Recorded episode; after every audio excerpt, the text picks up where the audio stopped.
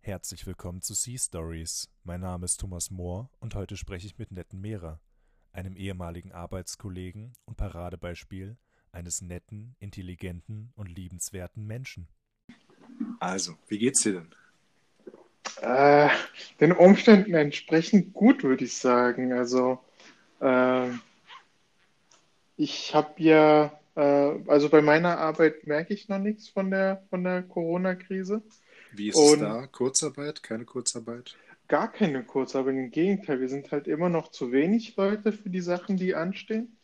Und ähm, man merkt das halt während den Arbeitstagen gar nicht, dass ähm, Corona irgendwie im Umlauf ist, weil das bei uns in der Buch, also ich arbeite in der Buchbranche und ähm, da ist es anscheinend noch nicht so übergeschwappt wie in anderen Industrien, dass Leute, natürlich haben die Leute jetzt, sage ich mal, gewisse äh, Themen, worüber sie auf der Arbeit reden, aber äh, wenn es um die Arbeit selber geht, dann merkt man da noch nichts, dass man vielleicht Sachen fertig schaffen muss oder vielleicht abbrechen muss wegen Corona.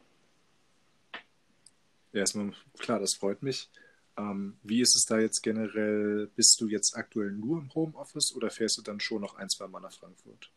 Nee, das ist in der Tat, ähm, äh, dass äh, ich äh, nur Homeoffice aktuell habe. Also wir haben die Büros nicht geschlossen, aber jeder, der Homeoffice machen kann, soll auch Homeoffice machen. Es gibt äh, drei, vier Kollegen, die im Stockwerk äh, noch ins Büro kommen. Äh, bei zweien liegt das unter anderem daran, dass ähm, die kein Homeoffice machen können, weil die bestimmte Bildschirme brauchen. Einer ist sehr kurzsichtig zum Beispiel und der hat dann so einen extra Monitor und der kann halt die Arbeit dann nicht von zu Hause aus machen, aber der Rest ist äh, vom Homeoffice aus tätig. Krass. Also muss ich schon mal sagen, ähm, ich hatte keine wirkliche Erwartung jetzt, aber ich hatte jetzt auch nicht gedacht, dass die Buchbranche ähm, momentan noch sehr stabil läuft. Also ich meine im Generellen klar, Bücher werden ja weiterhin mhm. gekauft, aber die Software, in der du direkt arbeitest, ist ja diese nicht unbedingt Abrechnungs-, aber Protokollierungssoftware. Genau. Beziehungsweise die Verteilung davon. Genau, es geht um die Verteilung da. Und ähm, was, was uns halt so ein bisschen so momentan, also beziehungsweise ähm, der Firma so ein bisschen Sorge macht, sind halt die Buchhändler-Shops. Ähm, mhm. Aber von denen kommen auch generell sehr wenig Einnahmen ein. Die meisten Einnahmen kommen dann schon, äh, wenn dann halt von den großen Internetanbietern wie Amazon und Thalia oder halt von den großen Verle Verlagen wie äh, Springer und Carlsen und welches noch alles gibt. Und die stehen ja aktuell noch sehr stabil da und äh, bei denen habe ich jetzt auch äh, letztens nochmal äh, gegoogelt gehabt, ob sie irgendwelche Konsequenzen ziehen mussten. Und jetzt bei den Großen konnte ich jetzt zumindest äh, nicht rausfinden, dass die jetzt äh, unter stärkeren finanziellen Einbüßen leiden müssen erstmal. Hm. Nee, ist auf jeden Fall schön, weil ich meine, wenn man in den letzten Tagen mal was hört, sind es eher die negativen Schlagzeilen. Also welche Firmen betroffen sind und eben nicht, welche Firmen bzw. Branchen halt eben nicht betroffen sind. Genau, also ähm, ich habe ja auch nochmal, sag ich mal, andere Beispiele jetzt in der Familie selber, wo jetzt mein Bruder hat ja einen äh, Handyladen ähm, hm. und den muss er zum Beispiel schließen und die arbeiten zwar immer, also der geht zwar immer noch jeden Tag ins Geschäft rein, aber kein Kunde kommt zu ihnen, also die machen die Verträge momentan übers Telefon und ähm, über E-Mail, aber ähm, mehr kann er auch momentan nicht machen und das äh, führt dann halt auch zu Einnahmeeinbüßungen. Also das ist schon ein stärkerer Fall zum Beispiel. Hm. Habe ich das richtig in Erinnerung, dass er eigentlich diesen Beruf aufgeben wollte und ich weiß nicht, ob Steuerberater, aber sowas in die Richtung Finanzberater genau, machen wollte? Genau.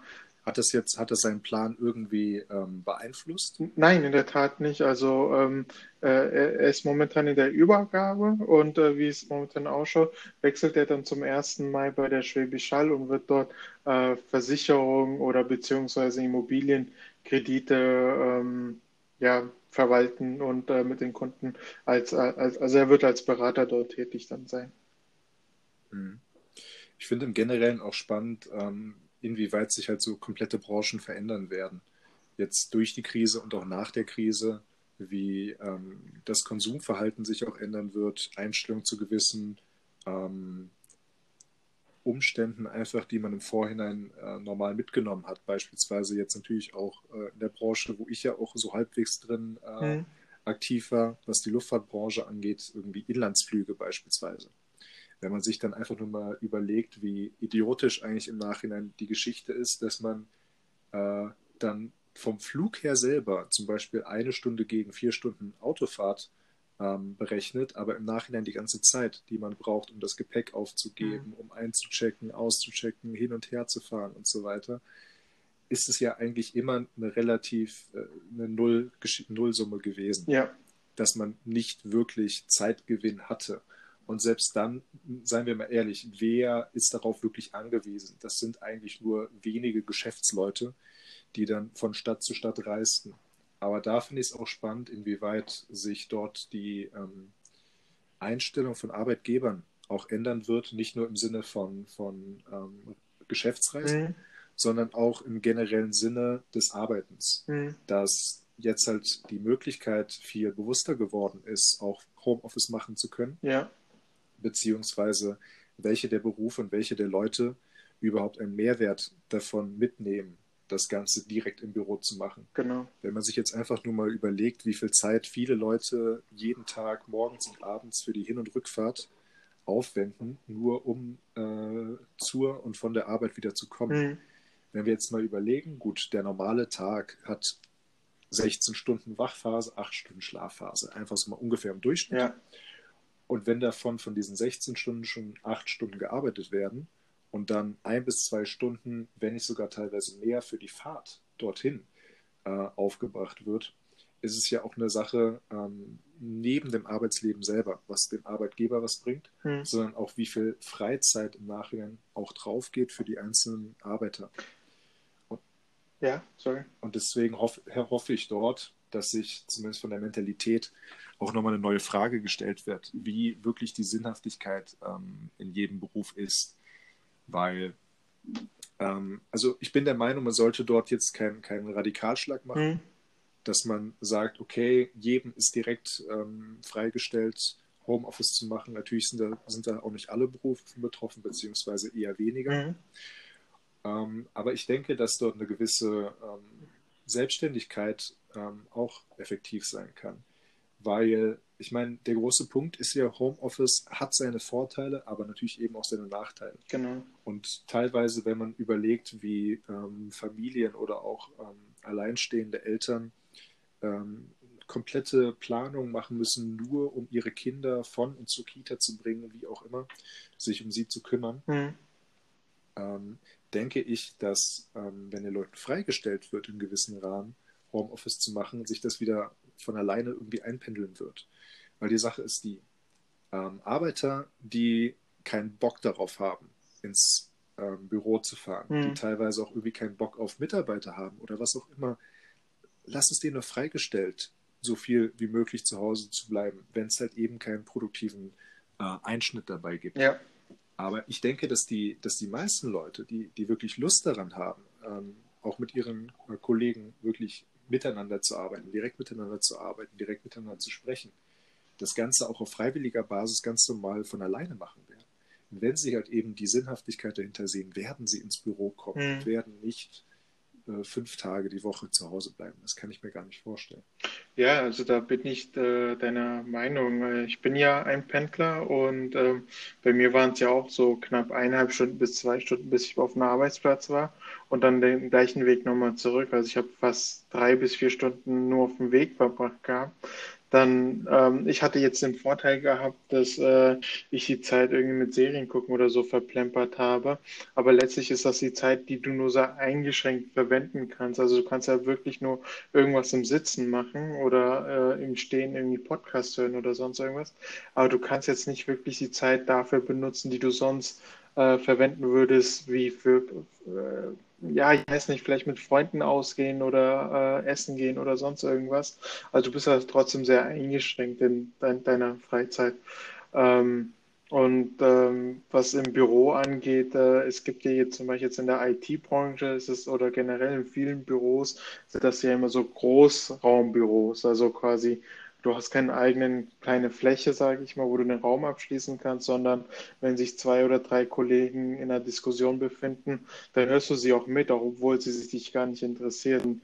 Das ist dann auf jeden Fall aktuell äh, finde ich das schon sehr angenehm, dass ich in meinem eigenen Zimmer sitze und äh, Sachen einfach runterschreiben kann, äh, die ich vorher dann nicht machen konnte, weil ich immer wieder angestupst worden bin oder gefragt worden bin. Klar, immer noch, aber dann kann man das auch mal auf Ignorieren setzen, ähm, wenn, wenn hm. das Projekt und dann äh, beantwortet man fünf Fragen dann in einer Stunde innerhalb von zehn Minuten auf einmal. Also das ist gerade schon ein großer Produktivgewinn bei mir, was ich so empfinde. Genau, weil das wollte ich halt auch bewusst ansprechen, dass ähm, oftmals der Arbeitgeber in Vergangenheit und jetzt eigentlich auch noch Gegenwart Homeoffice in irgendeiner Form als negativ angesehen haben. Natürlich erstmal durch den Kontrollfaktor, aber andererseits halt auch eben, weil sie der Meinung sind, dass die Produktivität zu Hause geringer ist als direkt im Büro. Das ist natürlich eine schwierige Geschichte, die ich jetzt auch keinesfalls mit einem klaren Plus für Homeoffice benennen mhm. möchte. Aber im Nachhinein ist es halt eben auch die Sache, dass man einfach eine Bewusstseinsänderung zur Arbeit selber dadurch hat wie du schon selber sagst, du fährst dann zwei und vielleicht sogar ein bisschen mehr Stunden ähm, vorne zur Arbeit, ähm, um im Nachhinein eigentlich die Zeit zu verplempern. Genau.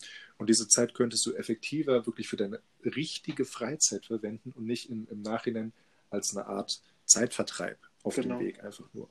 Das heißt, dass deine Einstellung zur Arbeit meiner Meinung nach auch positiver dadurch sein wird, weil du halt eben nicht das als diesen großen Blocker in, deiner, in deinem kompletten Tag siehst, sondern es ist halt eben die Hälfte des mhm. Tages, mhm. die du ja auch dafür verwendest, dass du Geld verdienst. Das darf man ja auch nicht vergessen im Nachhinein.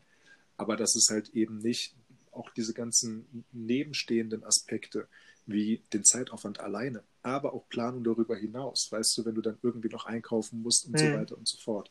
Die ganzen Planungen, wann du dann wie äh, hin und her oder Arztbesuch und so weiter und so fort. Dass man halt diese komplett durchgehende Zeit von, von wir haben ja diese, diese Standard äh, 9-to-5-Jobs, mhm. durchgehend einfach nur geblockt bist in dem Sinne.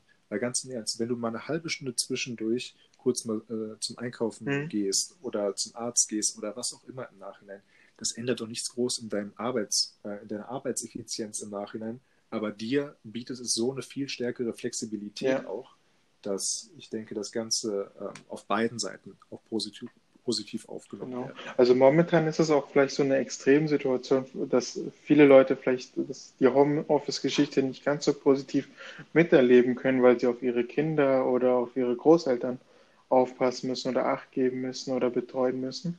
Ähm, dass sie das vielleicht nicht 100% gerade auf ihre Arbeit konzentrieren können, aber im normalen Fall, wenn wieder die Schulen geöffnet sind und die Kinder dann auch von 8 bis 14 äh, oder 16 Uhr in der Schule sind, ähm, dann haben sie ja genau die Zeit, dass sie zu Hause äh, arbeiten können, quasi, ja. Also ja, und, und, und was du ja auch gesagt hast im Sinne von, ich hatte das auch teilweise Wochen, wenn nicht sogar Monate lang, dass ich nie zu einer Zeit von irgendwie mehr als ein, zwei Stunden kam ohne dass ich irgendwie durch Kollegen wieder aus dem Prozess gerissen wurde.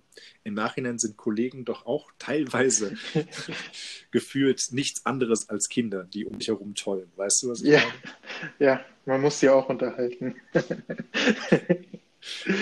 genau. Nee, aber ähm, momentan ist das halt bei, bei mir äh, sehr angenehm. Also ich kann äh, nur davon loben. Ich war, aber ich war auch ähm, äh, Homeoffice schon vorher gewöhnt gewesen. Ähm, ich hatte vorher schon immer mindestens zwei Tage die Woche Homeoffice. Ich wusste, wie ich meinen Tag äh, strukturieren muss und äh, wie ich Aufgaben angehen muss, wen ich äh, wann fragen kann. Also das war schon bei mir ein bisschen eingespielter als vielleicht bei den einen oder anderen. Und ähm, ich habe es halt schon vorher schon als Gewinn gesehen gehabt und meine Einstellung hat sich halt jetzt durch den Dauerzustand jetzt noch nicht geändert. Hm. Da hast du auch gerade eine schöne Brücke geschlagen. Ähm, du meintest ja so, den, den Tag zu strukturieren. Da ist ja auch die Sache, ich denke, viele Leute mussten oder müssen sich noch ähm, strukturieren, umstrukturieren, restrukturieren, ähm, um mit dieser Lage gerade klarzukommen. Dass man in dem Sinne ja größtenteils ähm, zu Hause isoliert mhm. ist, also isoliert im Sinne von ähm, nicht durchgehend die Möglichkeit äh, hat, rauszugehen. Mhm. Wie ist es bei dir so? Was, was hat sich geändert für dich? Wie strukturierst du den Tag? Ähm, was hat sich vielleicht auch überhaupt nicht für dich geändert? Ähm, Privat jetzt erst. Ja, also was, was sich für mich jetzt ähm, konkret jetzt geändert hat, dass ich halt so generell weniger einfach rausgehe. Ähm, ich gehe weniger einkaufen. Also früher bin ich immer, habe ich immer Kleineinkäufe gemacht. Das versuche ich jetzt äh, zu minimieren. Äh, ich versuche immer einmal in der Woche einen Großeinkauf zu machen.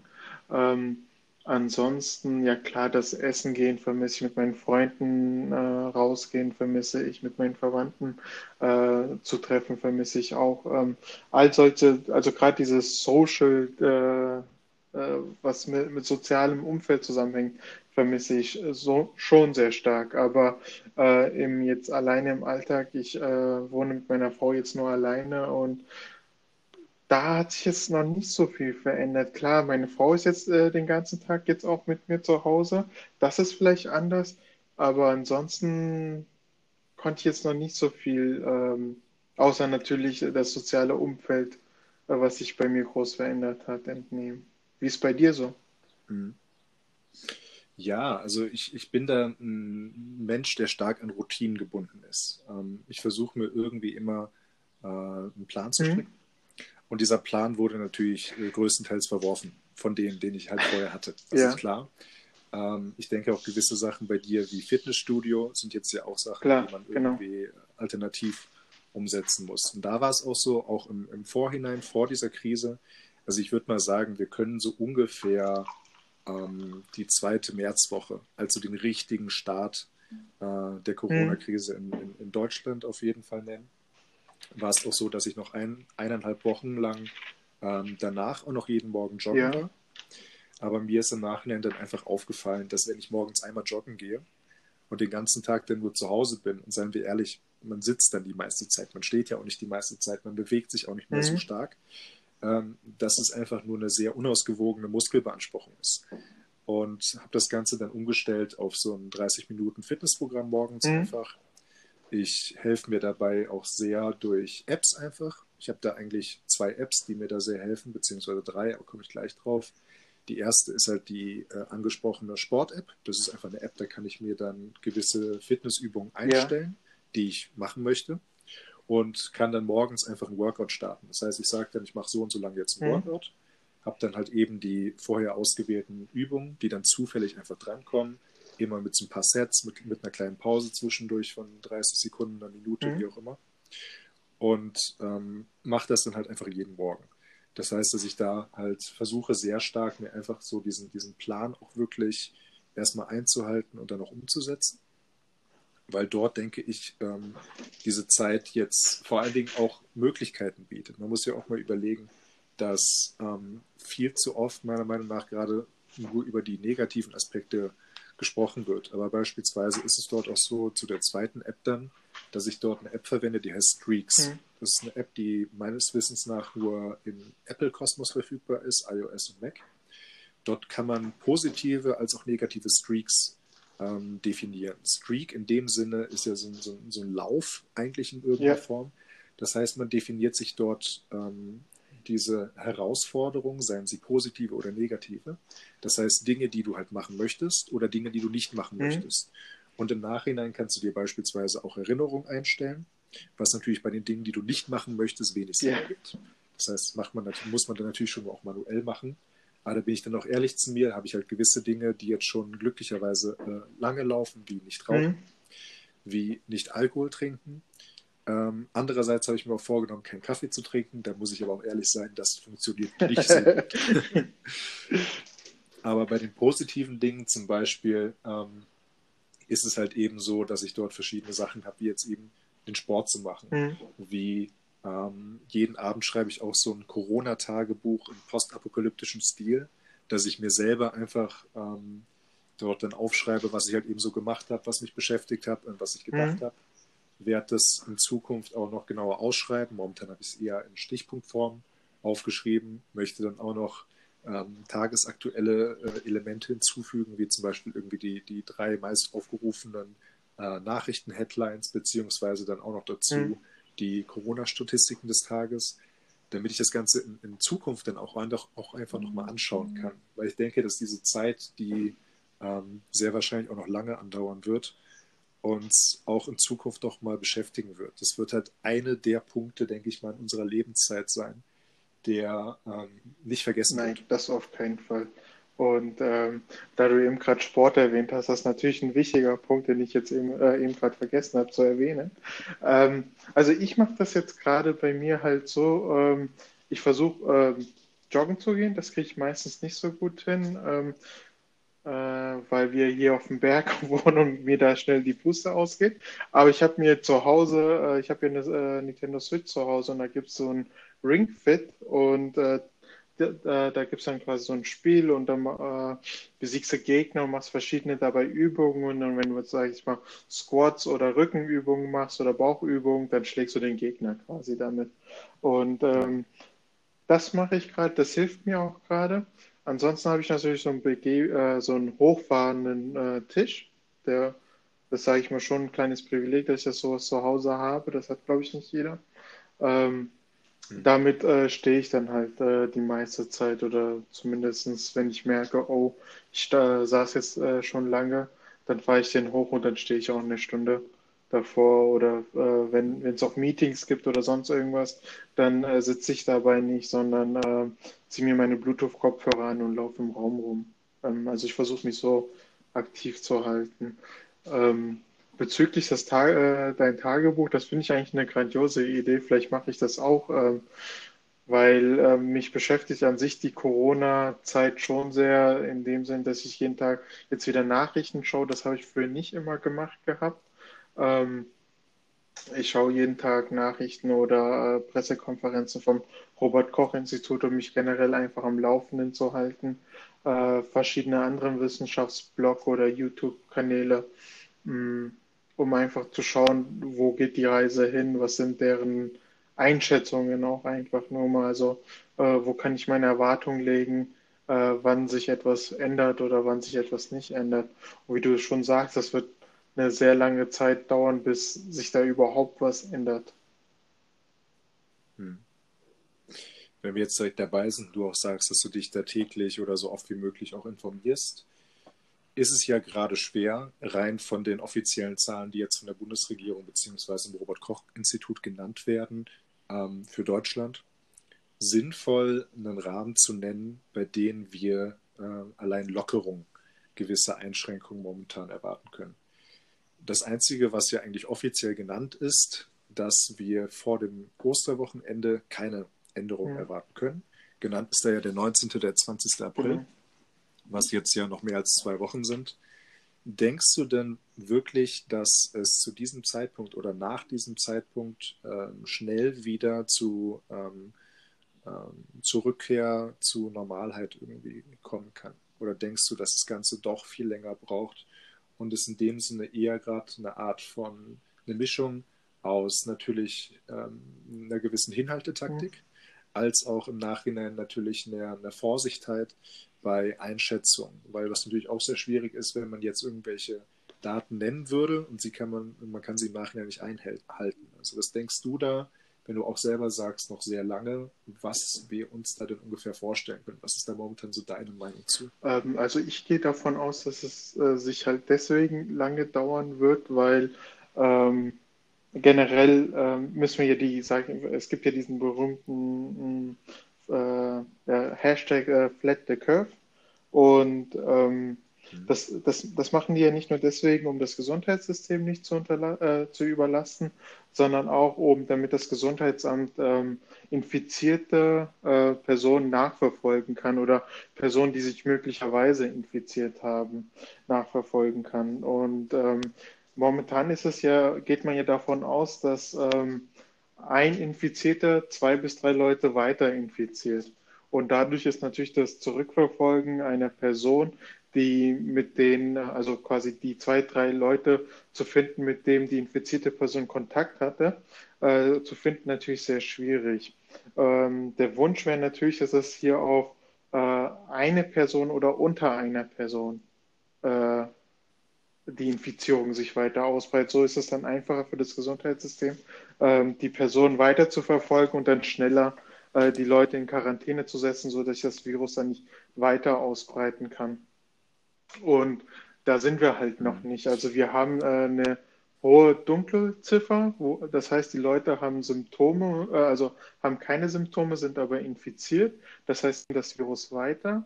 Und ähm, genau, und wir wissen halt noch nicht, wer alles davon jetzt äh, von denen infiziert ist. Wir müssen jetzt die Zahl von den äh, Leuten, die jetzt keine Symptome haben, aber infiziert haben, äh, dass sie den Virus einfach sich nicht mehr in sich tragen und den auch nicht mehr ausscheiden können oder sonst irgendwas. Und erst dann können wir dann die Leute wahrscheinlich erst wieder zurückverfolgen. Und da müssen wir, glaube ich, erstmal hin. Und das wird, glaube ich, schon sehr lange dauern. Also damit hast du jetzt in zwei oder drei Wochen, ich weiß nicht, wie lange schon die Quarantäne läuft, ähm, wirst du das nicht, hin, äh, nicht schaffen können. Mhm. Ist auf jeden Fall sehr interessant, weil wir da ja auch aktuell, also jetzt tagesaktuell, gerade ja auch diese Debatte haben über gewisse Handy-Apps beispielsweise. Gab es ja schon vor, ich glaube, eineinhalb oder zwei Wochen den Vorschlag beziehungsweise die mhm. Idee von Jens Spahn, dem Gesundheitsminister, dort dem Beispiel Südkoreas zu folgen, die dort ja durch ähm, eine Handy-App sehr schnell, sehr stark auch reagieren mhm. konnten auf solche Fälle und direkt nachverfolgen konnten, mit wem man wirklich Kontakt hatte. Weil was wir nie vergessen dürfen ist, beispielsweise jetzt du ähm, infizierst dich und man rechnet ja so ungefähr von 10 bis 14 Tagen, die ähm, komplett symptomfrei ähm, stattfinden können bei dir. In der ganzen Zeit kannst du ja auch weiter Leute anstecken. Und was wir nicht vergessen dürfen dabei ist, ja. du gehst normal einkaufen. Du gehst einfach raus, du gehst an Leuten vorbei. Ich denke, dass mittlerweile glücklicherweise die meisten Leute auch versuchen, gewissen Abstand zu halten. Jetzt nicht nur die soziale Distanz, sondern auch im Generellen, dass wenn sie jetzt zum Beispiel in den Supermarkt gehen oder im Generellen rausgehen, halt eben einen gewissen Mindestabstand zu halten. Aber selbst dieser Mindestabstand von eineinhalb, zwei Metern, wie auch immer, wird nicht immer eingehalten. Vor allen Dingen, weil man ja nicht immer ein äh, Lineal mhm, hat. Ja. Und weißt du, also man kommt automatisch eigentlich irgendwie in diese Gefahrenzone rein wo dann Leuten vorbeigehst, die dich anstecken können, die genau. du auch wieder anstecken kannst. Äh, kannst. Das heißt jetzt im Nachhinein, diese, ähm, diese Schätzung von dir, die jetzt ich auch irgendwie jetzt mal die Tage gehört hatte, dass eine Person zwei bis drei Personen ansteckt, ist ja auch irgendwie wieder nur geschätzt, geraten, wie auch immer. Das, da kann man dir momentan keine klaren ähm, Statistiken bzw. Definitionen rausziehen weil wir ohne, so eine, ohne solch eine App halt eben gar nicht die Möglichkeit haben, das nachzuvollziehen. Deswegen denke ich mal, gerade auch weil du sagst Dunkelziffer, die ja nicht nur im Sinne der, der infizierten Zahl, sondern halt eben auch der Ansteckungszahl, die momentan auch stattfindet. Weil wir in dem Sinne, wenn wir aktuell über etwas sprechen, ja eigentlich immer erstmal zwei, zwei Wochen warten müssen, um zu schauen, was dann passiert ist. Das ist ja, ja auch das Schwierige bei dieser Geschichte. Denkst du denn, dass die Möglichkeit besteht, in Deutschland, das heißt auch mit dem, mit dem Grundgesetz vereinbar, gerade auch was Datenschutz betrifft, solch eine App? Ja, die Frage ist auch, auch, was man dafür aufgeben muss, um äh, für die App, sage ich mal, um du klar rettest du damit Leben, aber gibt es natürlich sehr viel von deiner Freiheit oder beziehungsweise deiner privaten Daten einfach frei und da muss, glaube ich, jeder für sich selbst entscheiden. Deswegen finde ich die Idee, dass man das auf freiwilliger Basis macht, gar nicht so schlecht. Ähm, zu sagen, okay, wenn du äh, das machen möchtest, deine, deine Daten freigeben möchtest und so eventuell ähm, dein und andere Gesundheit schützen möchtest, ähm, dann finde ich das okay. Aber ich würde es jetzt nicht äh, jemandem sagen, er muss es installieren. Also, weil ich habe auch schon mit mir Pro-Kontra-Liste, sage ich mal, erstellt im Kopf und überlegt, will ich das? Und ich komme eigentlich immer zum Schluss, nein, ich will eigentlich keine App haben, die mich dauernd trackt und dann äh, mich und meine Familie, sage ich mal, trackt und wo wir uns aufhalten, äh, nur für, sage ich mal, ja, ist jetzt blöd gesagt, aber nur für die Gesundheit, ja, ist halt ein bisschen blöd, aber du gibst halt damit schon sehr viel auf und das, äh, ich möchte eigentlich nicht da meine Daten hingeben. Wobei ich auch schon überlegt habe, das zu machen, um einfach vielleicht auch andere zu schützen. Also wenn es äh, also nicht aus dem egoistischen Grund, sondern jetzt äh, um vielleicht, wenn ich mit meiner Familie zusammensitze und äh, ich habe den Virus, um sie dann auch zu schützen, äh, die zu installieren. Also es ist momentan sehr schwierig, aber momentan tendiere ich eher dazu, dass man es eher freiwilliger Basis lassen soll und dass ich es eher ungern machen würde. Hm. Ich weiß nicht, ob du das jetzt schon gehört hattest, aber ich glaube, vorgestern gab es erste Fallstudien bei der Bundeswehr mit so einer entworfenen App, die, glaube ich, europaweit von ähm, IT-Spezialisten als auch Wissenschaftler zusammen konzipiert wurde, die im Nachhinein mhm. auf Bluetooth-Basis eben diese Daten auch bei dir erstmal lokal sammelt. Das heißt, das Ganze wird nicht an einem Server geschickt und ähm, das Ganze halt über, über Hashing, wie auch immer, anonym ähm, so stattfinden kann, dass wenn jetzt halt eine Person wirklich dann ins Krankenhaus geht, sich testen lässt und positiv getestet wird und diese Handy-App hat, dass dann diese App quasi an alle Leute, die diese Handy-App nutzen, die ähm, ID, halt die anonymisierte ID dieser Person geschickt wird und diese Handy-App dann halt eben in dem lokalen Speicher nachschauen kann, ob halt in letzter Zeit diese Person bei dir in der Nähe war. Da ist dann auch die Sache, haben wir halt wieder viele Schranken. Und einer der größten Schranken, die ich dabei sehe, ist, dass ja die Diskussion noch immer stattfindet, die Tests noch nicht abgeschlossen sind. Wenn wir jetzt einfach mal davon ausgehen, dass diese Datenschutz-Thematik, so wie sie halt genannt wurde, dass das Ganze nur lokal bei mhm. dir gespeichert wird und nichts an den Server weitergegeben wird, bis, jetzt kommt natürlich die Sache, bis du halt eine dieser Personen angetroffen mhm. hast. Ähm, ob du, also ich weiß nicht, ob du diese Information schon nee, hattest, aber das wurde jetzt so vorgestern genannt. Mhm ob, ob das dein, deine Ansicht halt verändern würde. Aber, das möchte ich jetzt auch nicht einschränken, dass ähm, das Ganze ja schon über Wochen diskutiert wurde und diese Handy-App jetzt im Nachhinein nur in der Form äh, entwickelt werden durfte, dass die Speicherung auch nur dieser, dieser Daten bei dir lokal auf drei bis vier Tage hm. minimiert ist.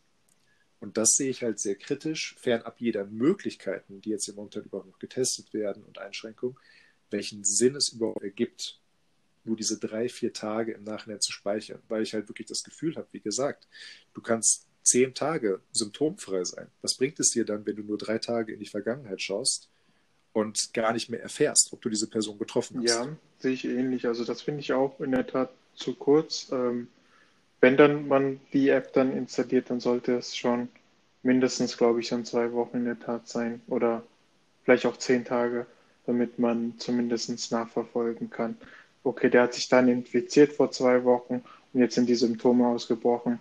Mit wem war er im Kontakt gewesen und wie lange vielleicht auch. Dann kannst du ja auch filtern. Also wenn du jemanden in der Öffentlichkeit vorbeigelaufen bist, dann ist natürlich das Risiko, äh, dass er sich infiziert hat, äh, geringer, als wenn jemand, sag ich mal, beim, beim Einkaufen an dir vorbeigelaufen ist im, im geschlossenen Raum.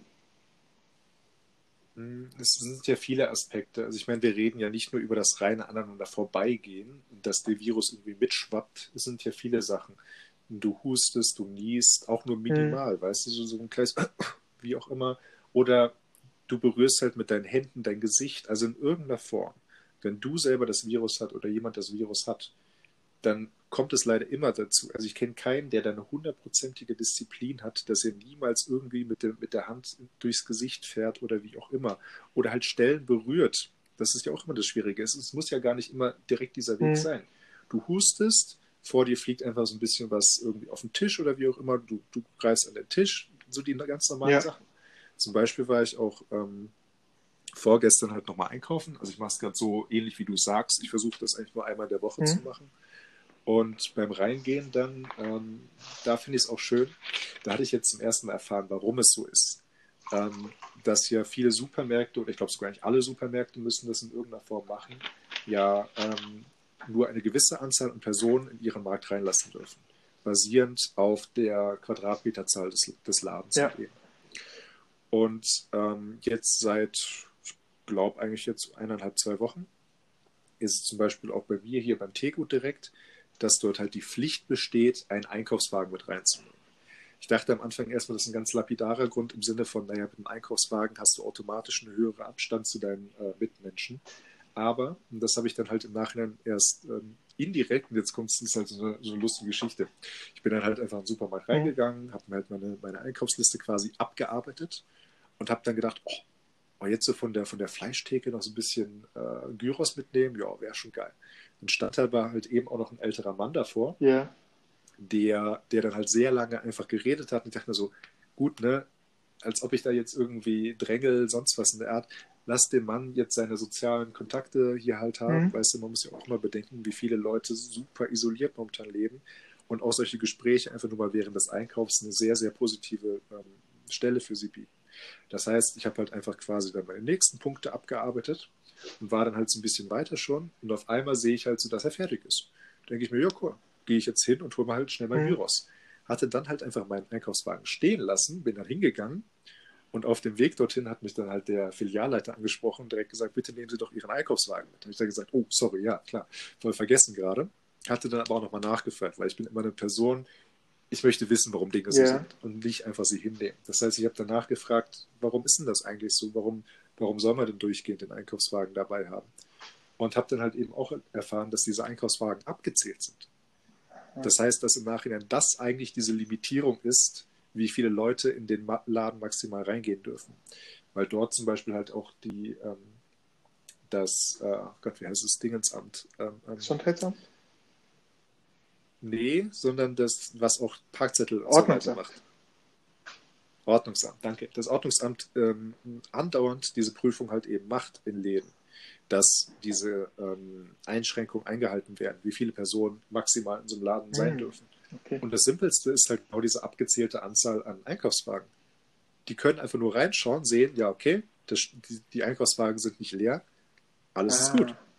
Ganz einfach. Okay. Und da bin ich halt eben reingekommen und äh, habe mir meinen Einkaufswagen nehmen wollen. Und dann ist auch noch so der Filialleiter davor gehuscht und hat dann so zwei, dreimal was drüber gesprüht über ähm, die, die Griffe des Einkaufswagens. Habe ich ganz normal hingenommen, weil ich mir schon dachte, so, ja, ist doch klar, was ist denn der so? Keine Sorge, ist nur Alkohol. ja, Aber damit das halt klar ist, ne? du, du, du kannst dich überall infizieren im Nachhinein. Also auch mit verschiedenen Sachen, was jetzt ja auch total eine Diskussion ist mit irgendwie Artenschutzmasken, beziehungsweise diesen simplen ähm, Stoffmasken einfach nur. Man kann sich ja. nicht hundertprozentig davor schützen, wenn du im Hazmat-Suit quasi rumläufst. Ähm, da habe ich mir halt auch schon überlegt, also klar, das Robert-Koch-Institut sagt, ähm, es schützt, wenn man, also es schützt andere, wenn man selber infiziert ist, aber man hat ja quasi so eine, eine Schicht vom Gesicht. Und wenn man die äh, Maske dann selber nicht die ganze Zeit mit, mit der Hand richten muss, dann ähm, hat man ja quasi die Schicht, die quasi, äh, ja, äh, da ich mal diese Tröpfchen ähm, von den Öffnungen entfernt halten lassen soll. Und ähm, das habe ich noch nicht ganz verstanden. Da habe ich auch ein bisschen gegoogelt, aber noch nichts gefunden. Also ähm, wenn auch jeder dann, sage ich mal, so eine Maske tragen würde, und äh, wäre ja an sich die Verbreitung des Virus auch weniger, weil ähm, auch der Infizierte hätte eine Maske an und der weiß es halt noch nicht, ob er infiziert ist. Und gleichzeitig die anderen hätten dann. Jetzt, oder? Genau, um die Pflicht einfach. Also du musst jetzt, ich würde jetzt nicht sagen, dass jemand eine ähm, korrekte äh, äh, Mundschutzmaske braucht, die alles abfiltert, aber vielleicht einfach ein Schal oder sonst irgendwas, das alles Mögliche so weit wie gut oder so weit wie möglich äh, äh filtern lassen kann, was du einatmest. Ja, also es ist halt eine schwierige Sache, deswegen, ähm, ich kann da jetzt auch nicht zu 100% sagen, dass das, was ich jetzt sage, stimmt. Aber was da halt auch definitiv gesagt wird, Medizinern, ist, dass, die, ähm, dass eine Reduktion dadurch stattfindet. Aber dennoch ist es jetzt nicht so, dass wenn du so eine Stoffmaske trägst und den Virus hast, dass du damit keinen mehr anstecken kannst. Das ist ja, wie gesagt, die Sache. Der Virus überlebt ja nicht nur zehn Sekunden, sondern der mhm. überträgt sich auch weiter und lebt dort auch länger. Das heißt, genau. das ist in dem Sinne natürlich eine, eine, eine Einschränkung aber auch nur bei direktem Ausstoß. Das heißt, wenn du halt direkt hustest, direkt niest, das ist klar. Ja. Ähm, aber da ist dann halt auch eben die Sache, dass all diese Sekundärinfektionswege dadurch überhaupt nicht abgedeckt sind. Und seien, seien wir ehrlich, wenn wir locker einfach mal 80 Millionen von diesen Artenschutzmaßnahmen Masken auf Vorrat hätten, denke ich mal, wäre das auch gar keine Diskussion gerade und es würde einfach verteilt werden. Aber das dürfen wir nicht vergessen. Das haben wir nicht. Und deswegen ist da halt, wie möchtest du denn eine Pflicht nennen können, wenn du gar nicht abdecken kannst, dass jeder. Mhm. Es gibt ja momentan diese selbst hergestellten Masken sehr viel. Äh, ist ja auch die Rede davon, diese Community-Masken. Mhm. Und ähm, da ist ja auch äh, die Empfehlung vom Robert Koch Institut, äh, sowas schützt halt auch nur, wenn man, also es schützt halt die anderen, aber nicht sich selber äh, zu infiziert zu werden. Und aber ich denke mir halt immer, wenn alle sowas tragen würden, da wird es halt wieder einen schützen, weil der Infizierte, der dann hustet oder niest oder, äh, sag ich auch mal, nur mal räuspert, ähm, auch weniger ausstößen würde. Der weiß es ja noch nicht, ob er infiziert ist oder nicht. Ja, aber ich denke, dass, dass die Diskussion halt in dem Sinne gerade ohne, wie gesagt, es ist ja keinem verboten. Jeder darf, jeder soll ja eigentlich sogar. Es ist ja teilweise auch angeraten worden, so, sofern verfügbar, eine, Stoffmaske mhm. zu tragen. Aber das ist halt eben die Sache. Die Diskussion ist äh, meinetwegen unsinnig, weil eine Pflicht nicht möglich ist, weil wir gar nicht die Nachfrage decken können. Das heißt, mhm. die Frage, ob eine Reduktion Möglichkeit anderer Leute dadurch stattfinden kann, wo aber dennoch reden wir immer weiter darüber, dass wir doch irgendwie was mit den Atemschutzmasken sollen, machen sollen. Ja, was denn? wir können keine Pflicht einführen, weil wir nicht jedem eine Atemschutzmaske anbieten können. Also warum reden wir gerade darüber? Ja, okay, da hast du schon einen guten Punkt, da hast recht, ja. Gut. Aber um jetzt äh, nochmal von den, von den rein äh, direkten Corona-Themen wegzukommen, können wir gleich gerne noch wieder zurückkehren. Ähm, möchte ich vielleicht auch nochmal die positiven Dinge ansprechen. Äh, du meintest selber, dass du ja gerade keine Reduktion in deiner Arbeitszeit hast, ähm, aber dennoch mhm. fürs, ähm, mehr Freizeit hast. Du hast jetzt nicht mehr die, die Fahrtwege. Ja. Ähm, wie ist es für dich so, wie gehst du mit dieser Mehrzeit um, beziehungsweise wie gehst du generell mit der Isolation um? Wir haben ja gerade eben kurz mal besprochen, wie so ein bisschen Routine beziehungsweise Sport betrifft. Mhm. Aber wie ist es im Generellen, wie verbringst du so die Freizeit? Ähm, also ich hole momentan einfach sehr viele Sachen nach, die ich schon immer machen wollte. Na klar, jetzt kann ich jetzt nicht sagen, ich wollte schon immer dort Urlaub machen. Solche Sachen kann ich noch nicht abhaken, aber solche Sachen, die man immer von zu Hause aus machen konnte. Ich wollte bestimmte Programmiersprachen lernen oder mich da reinarbeiten oder mal einfach Projekte aufsetzen. Sowas kann man einfach sehr gut von zu Hause aus machen und äh, die Zeit damit, sage ich mal, sehr gut verbrennen.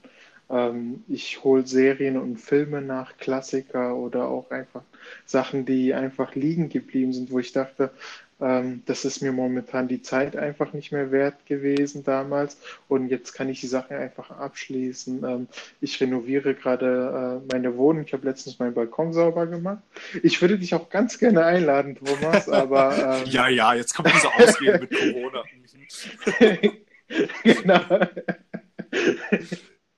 Ich habe das, äh, ich habe da jetzt äh, einen Tisch und äh, zwei, drei Stühle da hinge, hinge, hingelegt und ähm, ich verwende halt die Zeit auch sehr viel mit meiner Frau und ähm, das ist halt in der Tat das, das Glück, was ich momentan habe, dass wir ein sehr gutes Verständnis haben und uns so nicht auf die Nerven gehen beim da wir halt selber den ganzen Tag zu Hause sind. Und ich habe jetzt keine große Wohnung, ich habe nur eine Zwei-Zimmer-Wohnung. Und ähm, äh, da habe ich äh, auch, sage ich mal, äh, die gute Wahl getroffen und ähm, oder Glück gehabt, dass sie die Wahl getroffen hat. Und ähm, ja, ich versuche halt momentan sehr viele Sachen einfach nachzuholen. Also mir ist jetzt nicht so, dass mir langweilig wäre. Ich kann die Zeit momentan immer sehr gut nutzen, um ja, Sachen einfach zu machen. Und wie sieht es bei dir aus? Ja, so schön. Also du ähm, ähnliche Punkte wie auch ich. Ähm, ich meine, eine Sache möchte ich noch vorwegnehmen. Wir befinden uns glücklicherweise da in einer guten Position, dass wir halt eben diese Krise ähm, super stark getroffen sind, was jetzt zum Beispiel Aspekt angeht. Das darf man jetzt ja auch nicht vergessen, dass mhm. ja super viele Leute ähm, sich wirklich direkt arbeitslos melden mussten, beziehungsweise extreme Einschränkungen äh, hinnehmen mussten dem Sinne über das, was wir jetzt gerade ähm, besprechen, sein können, dass wir das halt eben auch als, als positiv mitnehmen können, solche Punkte. Da äh, ähm, du, dass ich auch seit Ewigkeiten solche Punkte, solche Listen, wie auch immer hatte, wo ich dann immer gesagt habe, wenn ich das Ganze anzugehen, wie ich jetzt dann halt eben angehe. Und das finde ich auch schön, weil in irgendeinem Sinne, um da auch mal wieder diese Punkte rauszuholen, entschleunigt das gerade auch unsere Gesellschaft, die meiner Meinung nach jetzt eigentlich mhm. schon lange, lange Zeit sich seit, leider in so, so einem katalystischen Effekt sich selber beschleunigt hat. Also man war auch oder hat, hatte auch selber ein bisschen Schuld daran, dass man viel zu, zu also es, es, gab halt viele Aspekte, natürlich das Internet positiv als auch negativ hat, hat die Zeit, die Gesellschaft auch beschleunigt. Dass man auch gewisse Aspekte hatte wie Delivery, die im Nachhinein zu unsinnig sind, aber worauf sich Leute einfach eingestellt haben. Das ist ja immer das Schwierige. Wenn man Leuten mhm. etwas gegeben hat, ist es schwer, es den Leuten wieder wegzunehmen. Und seien wir ehrlich, Studenten halten in Großstädten same day. Was? Wie dumm ist das?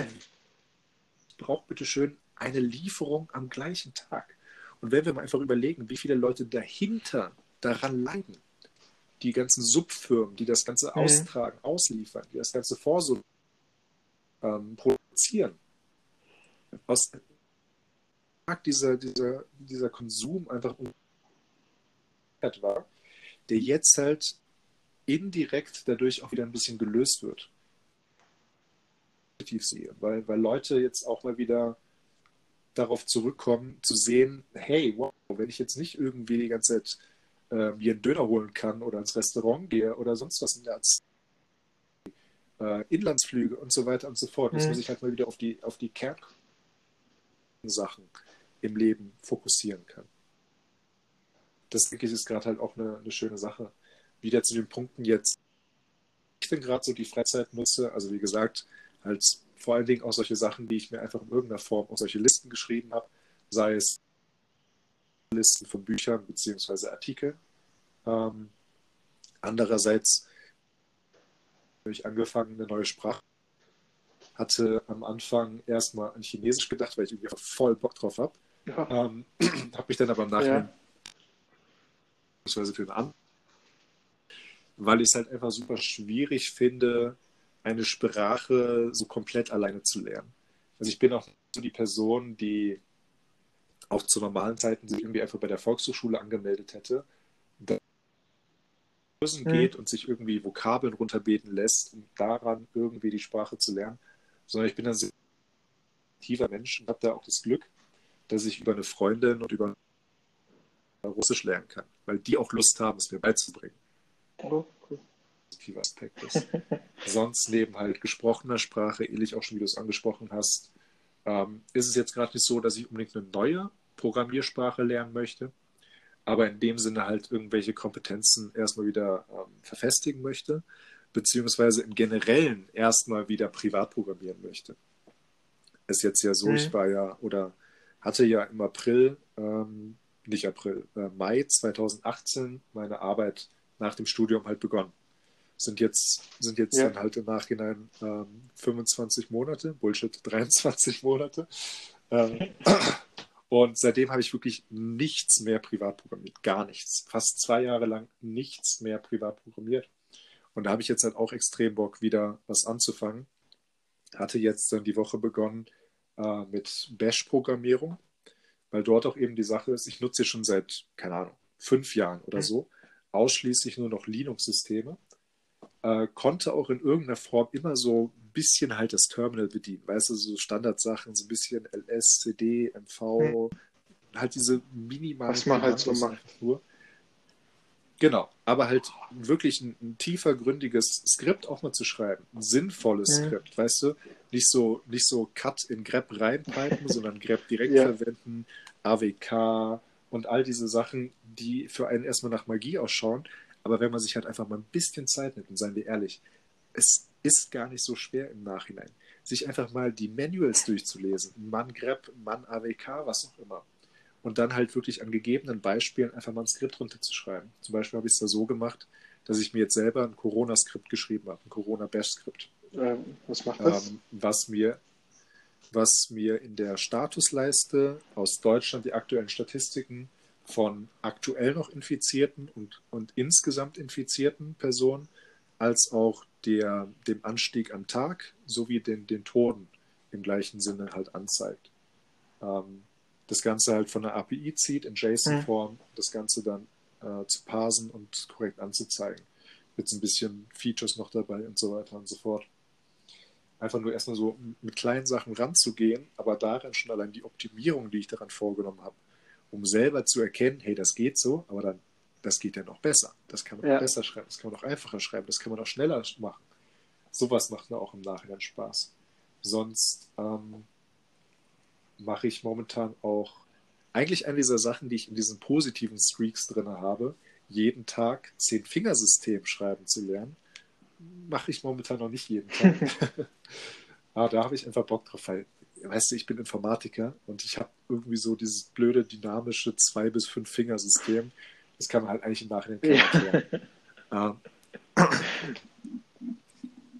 ja, sonst halt noch kleine Dinge wie jetzt auch irgendwie, äh, das weißt du ja selber, dass ich auch gerne mhm. zeichne, mhm. seit jetzt einem guten Jahr. Ähm, mache ich momentan auch wieder sehr gerne. Ähm, habe jetzt auch wieder angefangen, ein bisschen Musik zu machen. Ähm, hatte mir da halt fürs iPad auch so ein bisschen Software besorgt. Leider noch nicht äh, mein MIDI-Keyboard bekommen, was das Ganze verbessern würde, aber folgt dann noch. Halt all diese kleinen mhm. Dinge, weißt du, die einem halt so richtig Spaß machen, aber wo man sonst so im Alltag vor der Zeit, vor dieser Krise, halt leider immer dieses Argument irgendwie verwendet, für sich selber auch verwendet hat, sie selber eingeredet hat, naja, wenn ich mal Zeit ja. habe. Aber du, du sprichst einen wichtigen Punkt an, also generell das zu entschleunigen und dass wir doch ein Privileg haben als äh, Informatiker, auch was finanzielle äh, Sicht angeht. Ähm, da ich hatte mir natürlich auch überlegt gehabt, so was ist denn jetzt? Also ich wusste nicht, wie stark die Buchbranche davon ähm, betroffen sein werden würde. Ähm, also ich habe natürlich gehofft, dass alles gut gehen würde und so wie es aktuell ausschaut, läuft auch alles gut. Aber dann habe ich mich natürlich gefragt, was passiert, wenn ich auf finanzielle, ähm, ja, dass ich auf, äh, auf Geld verzichten muss, weil ich auf Kurzarbeit geschickt werde.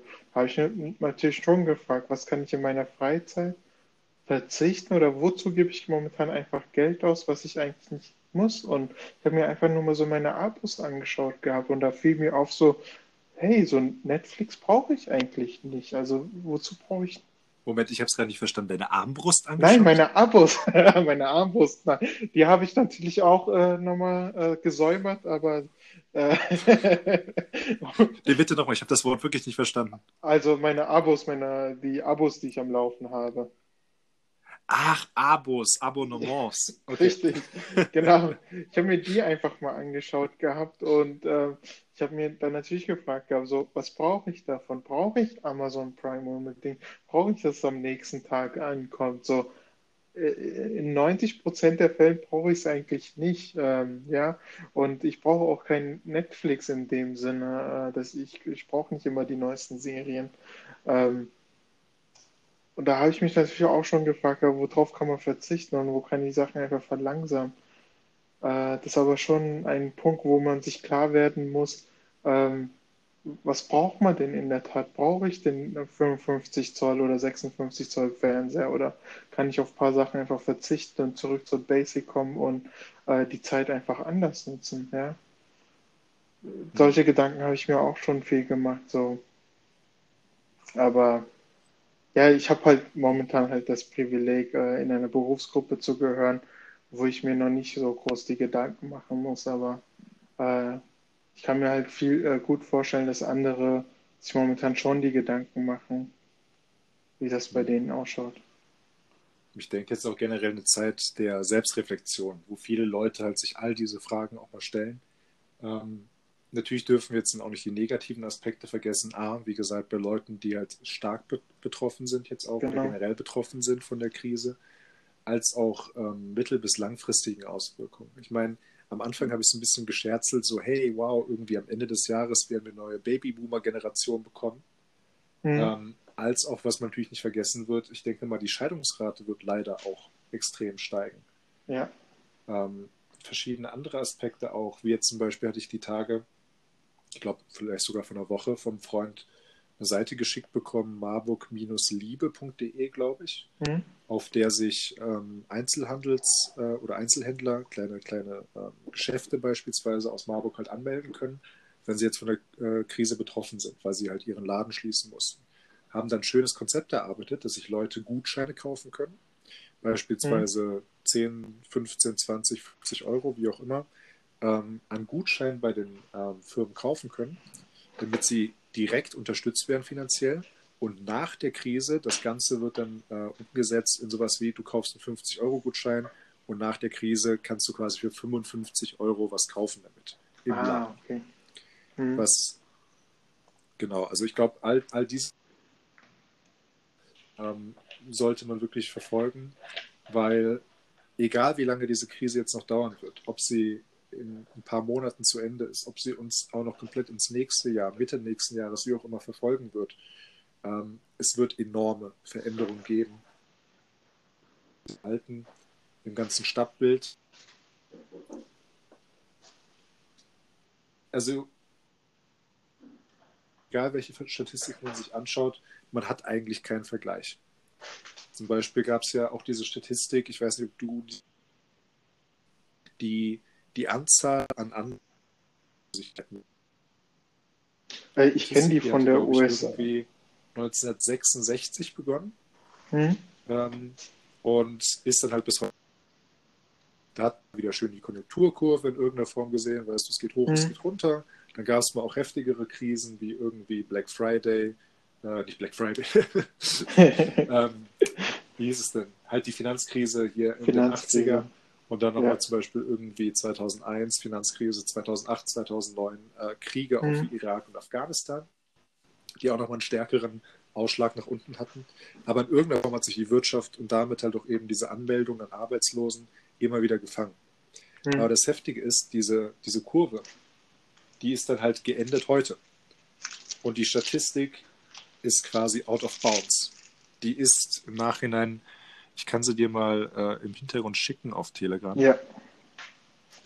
Ähm, also es gibt halt überhaupt keinen Vergleich dazu. Und deswegen ist es auch so heftig, dass wir halt in, in, in einer Situation gerade sind, für die wir einfach keinen Vergleich haben, für die wir keine Statistiken haben, für die wir keine Prognosen haben. Wir können nichts anderes machen, als gerade zu äh, reagieren. Wir können in keiner Form sinnvoll irgendwie vorarbeiten auf gewisse Fakten. Genau, ich glaube, das äh, sowas ähnlich habe ich auch gesehen gehabt. Das war aber dann nur auf USA bezogen. Ich weiß nicht, ob das jetzt hm. auch nur auf USA bezogen ist. Das ist nur, das ist nur USA. Um mal kurz das zu sagen, weil Podcast äh, hört man ja eigentlich nur, ist das eine Statistik, die wird irgendwo zwischen 1965 und 1970 gestartet sein, wie ich es hier sehe, und beginnt so ungefähr bei 300.000, geht dann teilweise hoch auf ungefähr eine Million, vielleicht ein bisschen über eine Million. Wie mhm. gesagt, immer wieder mal mit Ausschlägen nach oben und unten. Und jetzt gerade halt 2020 ist sie bei 6 Millionen ja, Anmeldungen zur Arbeitslosigkeit. Da sieht man, dass die Corona-Krise, sage ich mal, die Leute, also äh, die Mittelschicht härter getroffen hat als die Finanzkrise. Es war auch äh, Leute in die Kurzarbeit gegangen oder in die Arbeitslosigkeit. Aber so wie es jetzt gerade den Leuten trifft, ähm, das ist schon stark. Also da kann man nichts sagen. Ja. Also ich kann dazu sagen, ich bin auch selber betroffen jetzt davon. Ähm, also was die Kurzarbeit angeht, ähm, deine Frau und ich arbeiten ja in der gleichen Firma. Und ähm, die Firma hat jetzt halt auch Kurzarbeit angemeldet. Jetzt seit vorgestern eigentlich, seit dem 1.4. Und da ist dann jede Person im Nachhinein individuell betroffen. Heißt, ähm, dass nicht jeder auf die gleiche Anzahl bzw. Prozentzahl an Arbeitszeit runtergedreht ähm, wird, bei mir sind es jetzt im Nachhinein 10 Prozent. Was halt einfach, es ist eigentlich ja. 0 Prozent, aber halt noch mhm. so ein mhm. bisschen was. Liegt jetzt daran, dass ich halt noch den äh, Support-Rahmen des äh, FLT-Projekts halt noch weiterhin abdecke, was im Nachhinein aber nicht, also es ist wirklich im Durchschnitt 48 Minuten am Tag Mhm. in der Woche. Ja, klar. Wer ist das nicht? Glücklicherweise kann man ja sagen, dass beim Kurzarbeitergeld 60 Prozent bei Personen ohne Kinder, also Mhm. Menschen ohne Kindern, und 67 Prozent bei Personen mit Kindern vom Arbeitsamt bezahlt wird. Das heißt, dass jetzt in dem Sinne, ich bin halt auf 10 Prozent Arbeitszeit runtergedrosselt, bekomme halt eben auch nur 10 Prozent Nettogehalt meines Arbeitgebers Ja. bezahlt, aber 60 Prozent des ausgefallenen Betrages werden halt dann weiterhin vom Arbeitsamt bezahlt. Das heißt, es ist natürlich ein starker Mhm. Einschnitt, aber es ist jetzt nicht so heftig, wie es eigentlich andere Leute auch treffen kann.